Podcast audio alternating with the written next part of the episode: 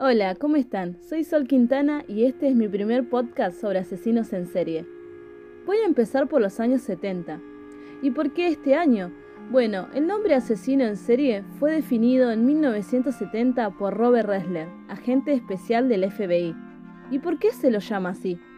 Porque son sujetos psicópatas que matan a tres o más personas en un tiempo determinado. Es decir, cometen una serie de asesinatos.